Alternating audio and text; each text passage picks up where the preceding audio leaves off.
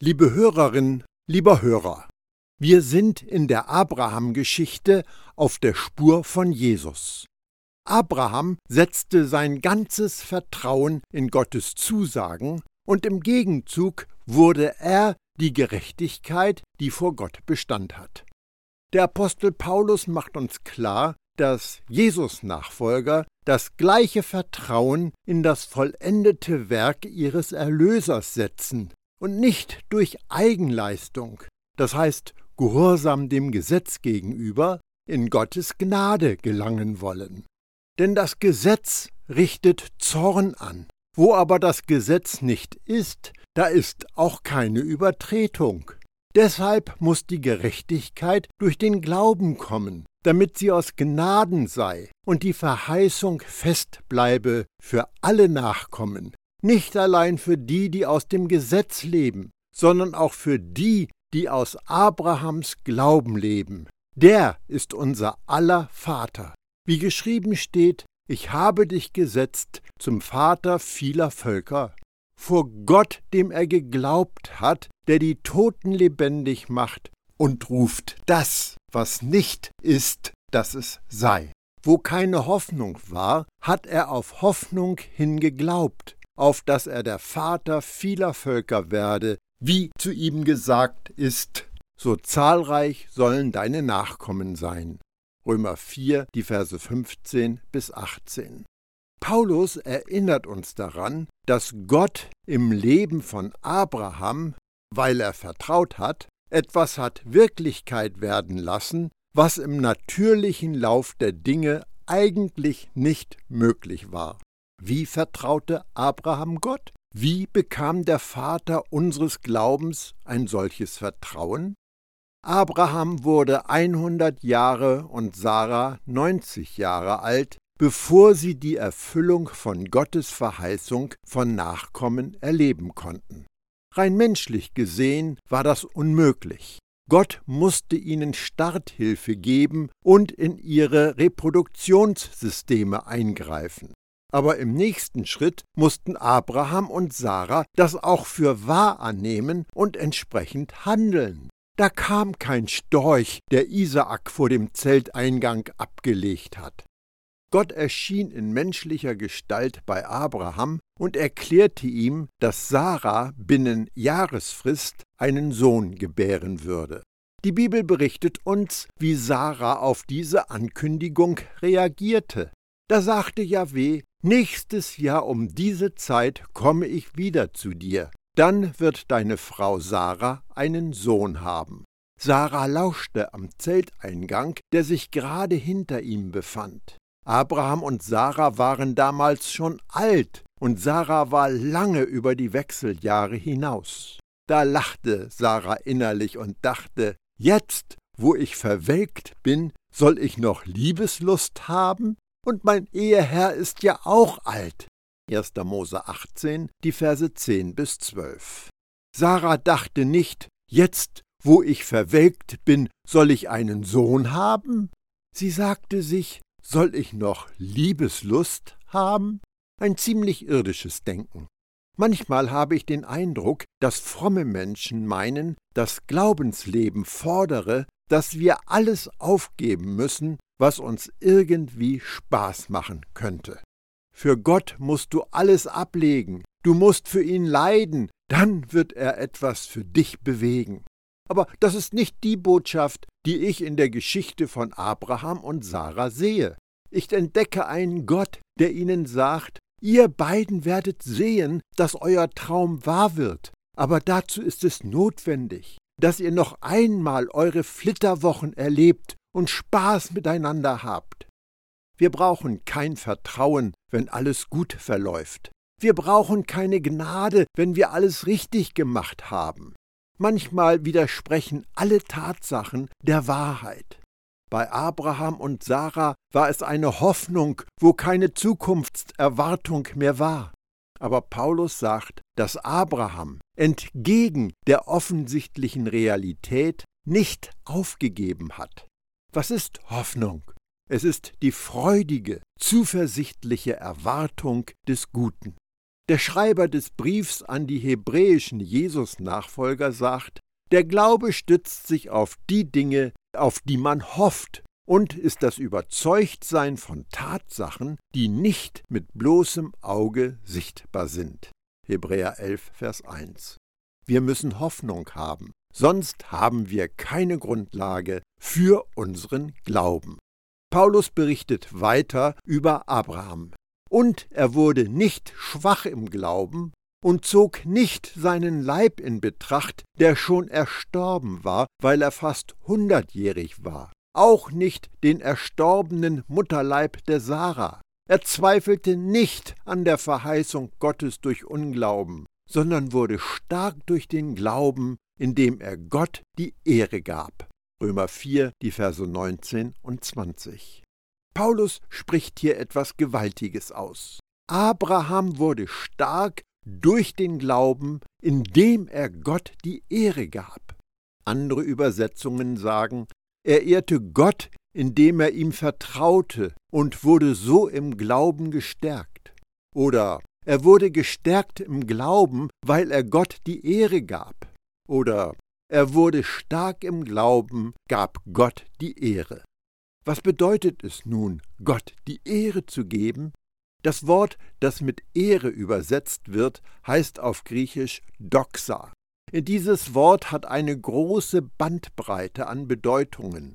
Unter anderem steht es für Meinung, Ansicht, Ansehen, Ruhm, Ehre, Pracht, Macht, Herrlichkeit.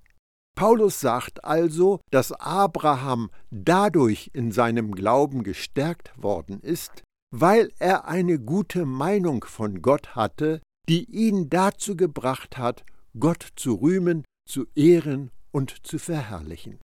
Unser Glaube, Vertrauen, wird auf die gleiche Weise gestärkt. Wir kämpfen den guten Kampf des Glaubens, indem wir uns eine gute Meinung von Gott bewahren. Eine andere wichtige Aussage über Abraham ist in Vers 20. Er zweifelte nicht an der Verheißung Gottes durch Unglauben. Jesus benutzte dieses Wort zweifeln in einer bekannten, aber sehr herausfordernden Aussage. Jesus erwiderte, Habt Glauben an Gott. Ich sage euch, wenn jemand zu diesem Berg hier sagt, hebe dich empor und stürz dich ins Meer, und wenn er dabei in seinem Herzen nicht zweifelt, sondern glaubt, dass das, was er sagt, geschieht, wird es eintreffen. Markus 11, die Verse 22 und 23. Zweifeln hat die Grundbedeutung von einen Unterschied machen, absondern, trennen, beurteilen, bevorzugen, sich streiten, aber auch negativ beurteilen, Bedenken haben, woraus dann Zweifeln geworden ist. Im Textzusammenhang von Römer 4 und Markus 11 bedeutet Zweifeln, im Widerspruch zu sich selbst zu stehen. Als Abraham Gott glaubte, dass er bestimmt war, ein Vater vieler Völker zu sein und einen Sohn haben wird, war er nicht im Widerspruch zu sich selbst. Er wusste, dass er durch seinen Glauben von Gott gerecht gesprochen worden war, und er wusste, dass Gottes Verheißung ihm galt. Wenn wir wissen, dass wir von Gott gerechtfertigt sind, dann wissen wir, dass wir nie verurteilt werden und dass wir niemals auf das begrenzt sind, was im natürlichen Bereich möglich ist. Wir neigen dazu, Zweifel nur in den Bereich des Glaubens zu verschieben. Aber Beispiele für Zweifel sind Ich bin zu alt, um ein neues Hobby zu beginnen. Ich bin zu dick, um einen Lebenspartner zu finden. Ich bin zu jung, um diese Arbeitsstelle zu bekommen. Ich bin zu unerfahren, um Erfolg zu haben. Wenn wir das für wahr halten, sagen wir damit, dass Gottes Macht in dieser natürlichen Welt begrenzt ist. Und wir verurteilen uns selbst, wenn wir menschlich denken, dass unsere Möglichkeiten auf den sichtbaren Bereich beschränkt sind. Wir können unsere Augen stattdessen auf Jesus richten Er ist der Anfänger und Vollender allen Glaubens, und mit ihm ist nichts unmöglich. Wie konnte Abraham eine gute Meinung von Gott haben, wenn der, trotz seiner Zusagen, über viele Jahre hinweg scheinbar nicht lieferte? Er war vollkommen überzeugt davon, dass Gott das, was er versprochen hat, auch tun kann. Und wegen dieses Glaubens erklärte Gott ihn für gerecht. Römer 4, die Verse 21 und 22. Paulus bescheinigt dem Abraham, dass er vollkommen überzeugt war. In 1. Mose 15 wird berichtet, dass Gott zu Abraham sagte: Blicke auf zum Himmel und zähle die Sterne, wenn du sie zählen kannst. Und er sprach zu ihm: So werden deine Nachkommen sein. Aber schon im nächsten Kapitel erfahren wir, dass Abraham nicht auf die Erfüllung der Verheißung warten wollte und stattdessen auf den ungläubigen Vorschlag seiner Frau hörte. Da sagte sie zu Abraham, Du siehst, dass Jahwe mich keine Kinder bekommen lässt. Wenn du dich jedoch mit meiner Sklavin einlässt, komme ich vielleicht durch sie zu einem Kind. Abraham war einverstanden. 1. Mose 16, Vers 2. So hat Abram im Alter von 86 Jahren mit Hagar, einer Sklavin von Sarah, einen Sohn gezeugt, den er Ismael nannte. Ich finde diese Geschichte ziemlich interessant, weil im neutestamentlichen Bericht dieser Begebenheit von einem Mangel an Glauben bei Sarah nichts erwähnt wird. Ganz im Gegenteil. Durch den Glauben empfing auch Sarah, die unfruchtbar war, Kraft, Nachkommen hervorzubringen, trotz ihres Alters. Denn sie hielt den für treu, der es verheißen hatte. Darum sind auch von dem einen, dessen Kraft schon erstorben war, so viele gezeugt worden wie die Sterne am Himmel und wie der Sand am Ufer des Meeres, der unzählig ist. Hebräer 11, die Verse 11 und 12. Der biblische Bericht sagt, dass Sarah Gott für treu hielt, nichts von mangelndem Glauben. In der Christenheit hat sich ein Verständnis von Gott breit gemacht, dass er treu all unsere Sünden registriert. Haben wir das denn nicht alle verdient? Nun ist es tatsächlich so, dass Gott sich darin treu ist, unsere Sünde nicht zu berücksichtigen. Warum ist das so? Weil Gott sich einmal an unsere Sünde erinnert hat, als Jesus sich am Kreuz dafür bezahlen ließ. Nun erinnert er sich als unser Rechtsprecher nur an das Gute, das Jesus getan hat und das uns angerechnet wird. Wir können all unsere Fehler von gestern, heute und morgen vergessen und weitergehen. Unser Leben lässt sich auf die Gerechtigkeit aus Glauben verdichten. Gott sei Dank, dass wir alles vermasseln können. Er erfüllt trotzdem seine Zusagen. Bist du davon überzeugt, dass Gott bei allem, was er dir verheißen hat, völlig in der Lage ist, das auch zu leisten? Das ist Gerechtigkeit aus Glauben. Nun noch ein letzter Gedanke zu Abraham als unserem Vater. Das bezieht sich auf die, die den Glauben oder das Vertrauen wie Abraham haben. Das gilt nicht notwendigerweise für die Israeliten, seine körperlichen Nachkommen. Paulus machte dazu diese Aussage.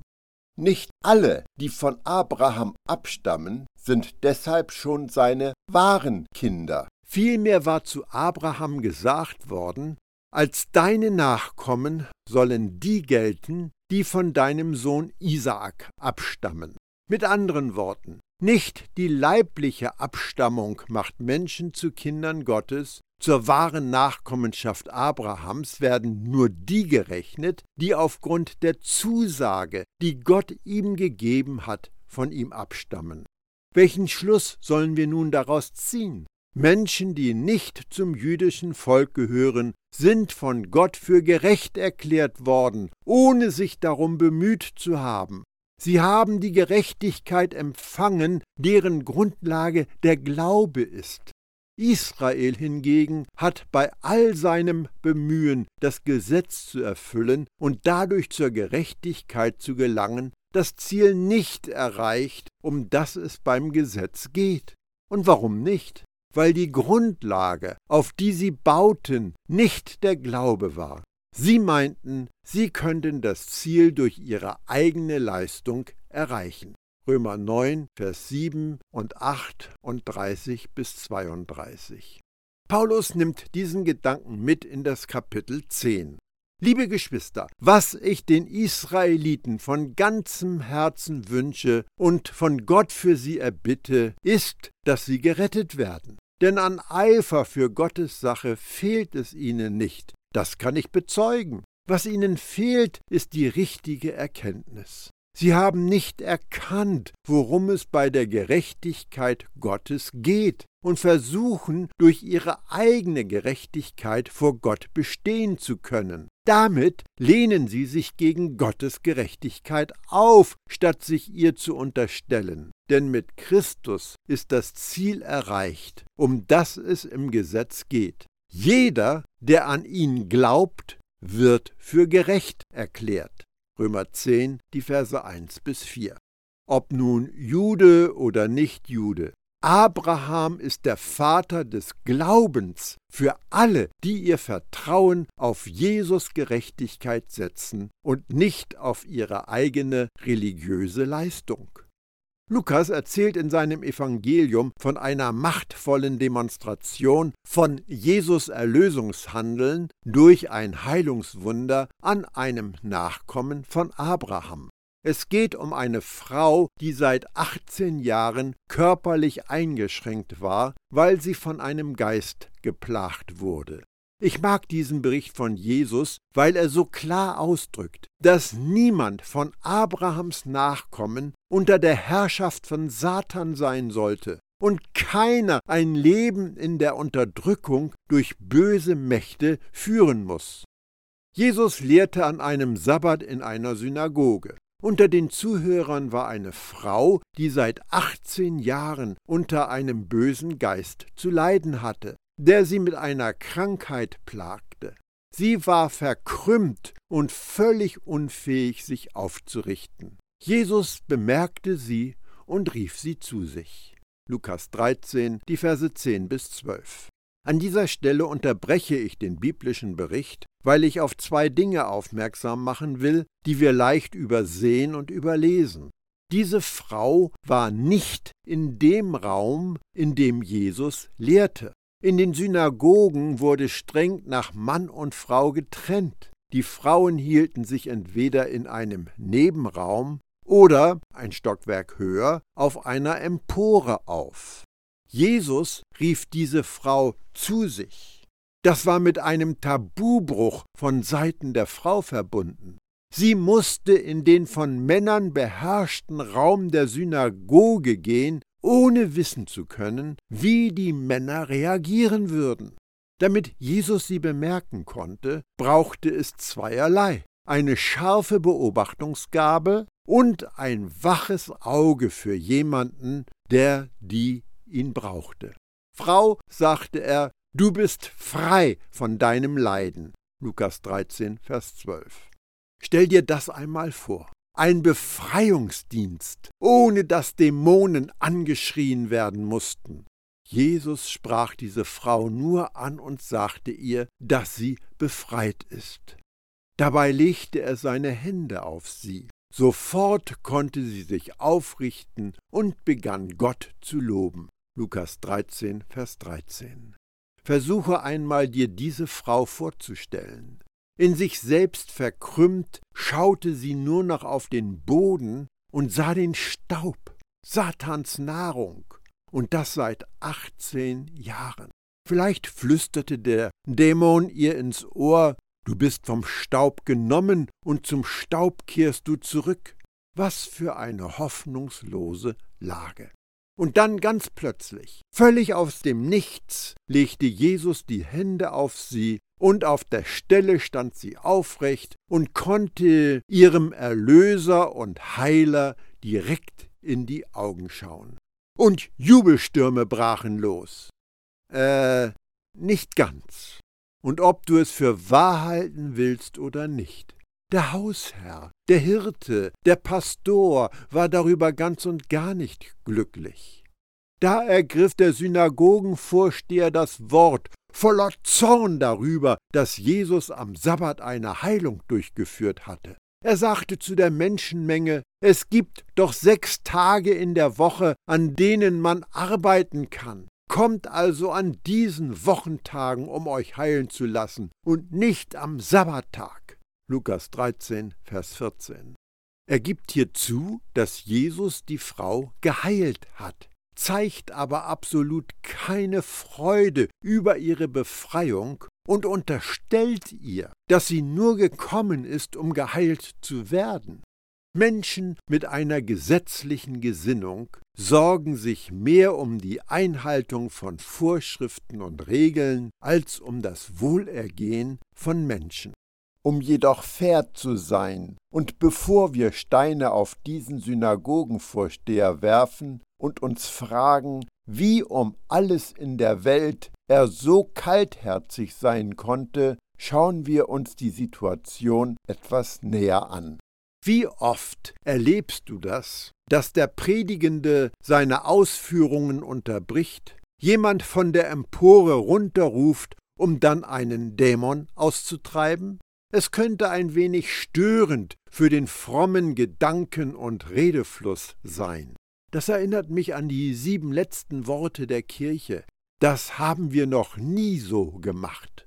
Wenn wir eine Geschichte in der Bibel betrachten, sollten wir uns in die Lage der Menschen versetzen und uns die Wirklichkeit der Umstände vorstellen.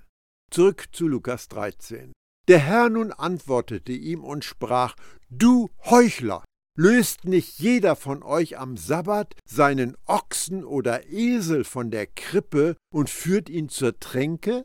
Diese aber, eine Tochter Abrahams, die der Satan, siehe, schon achtzehn Jahre gebunden hielt, sollte sie nicht von dieser Bindung gelöst werden am Sabbattag?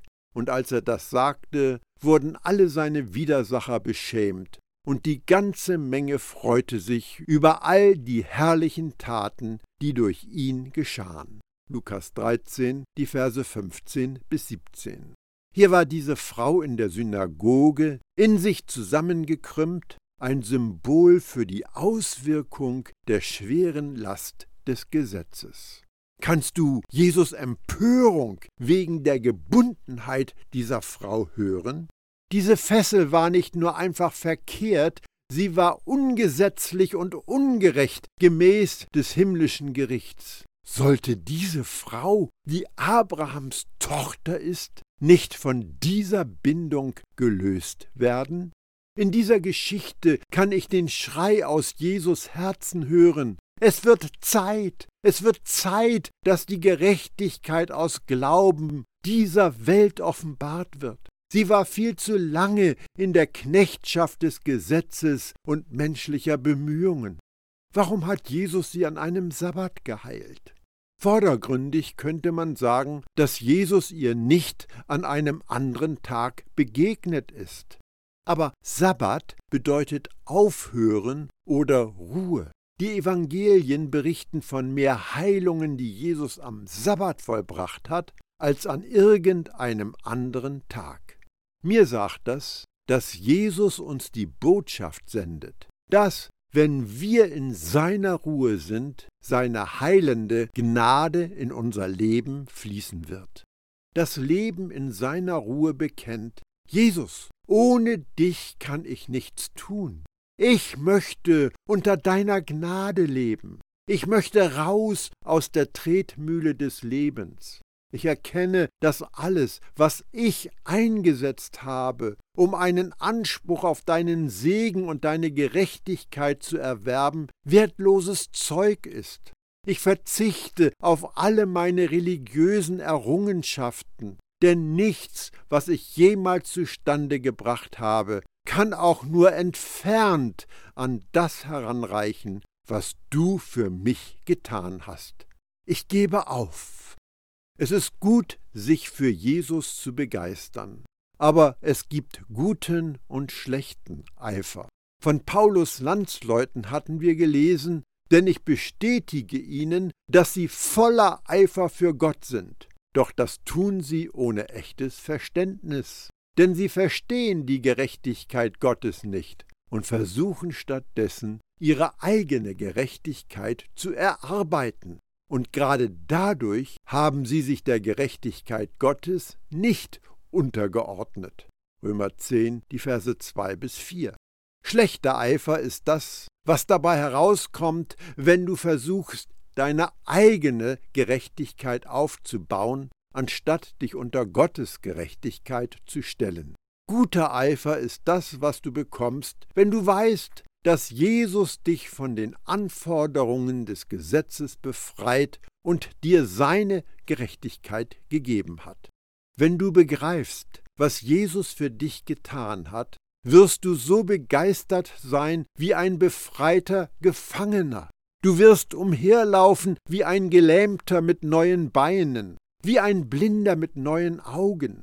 Jesus hat nicht am Kreuz gelitten und ist nicht gestorben, damit wir eine Chance bekommen, uns um Gottes Zustimmung zu bewerben. Er starb, um uns gerecht zu machen. Wenn Christen heute apathisch sind, liegt das wahrscheinlich daran, dass sie es leid sind, fleischlichen Eifer zu schüren.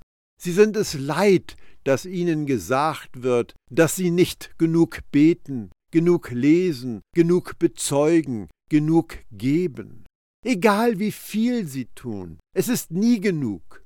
Die unvollendete Arbeit des Gesetzes verlangt immer mehr. Was Christen befreien wird, ist die Offenbarung, dass Jesus alles getan hat. Er war ein einmaliges Opfer für alle Sünden der Welt. Jesus ist nicht nur für uns gestorben, er lebt auch für uns, er bewahrt uns und er tritt für uns ein. Wenn du anfängst, die Bedeutung des Erlösungswerks zu verstehen, wirst du eine Befreiung erleben, die du nicht für möglich gehalten und nie zuvor erlebt hast. Das Gesetz, das gut ist, bringt Verzweiflung, Verurteilung und Schuld und führt uns zu Jesus. Gottes Gnade, die sehr gut ist, bringt Hoffnung, Rechtfertigung und Freiheit durch Jesus. Aber diese beiden guten Dinge haben total unterschiedliche Aufgaben und dürfen nicht miteinander vermischt werden. Wenn du versuchst, die Gnade mit dem Gesetz zu panschen, hast du am Ende von beiden nichts. Wie verwässern wir die Macht des Gesetzes? Indem wir Gottes heilige Maßstäbe auf ein erreichbares Niveau menschlicher Leistung senken. Wie verkehren wir die unverdiente Gunst Gottes ins Gegenteil? Indem wir versuchen, durch das Befolgen vom Gesetz und anderen Taten einen Anspruch auf Gerechtigkeit zu verdienen. Abraham wurde stark durch den Glauben, indem er Gott die Ehre gab, sagt Paulus. Dieses Starkwerden durch den Glauben wünsche ich dir, damit du Gottes Gerechtigkeit sein kannst.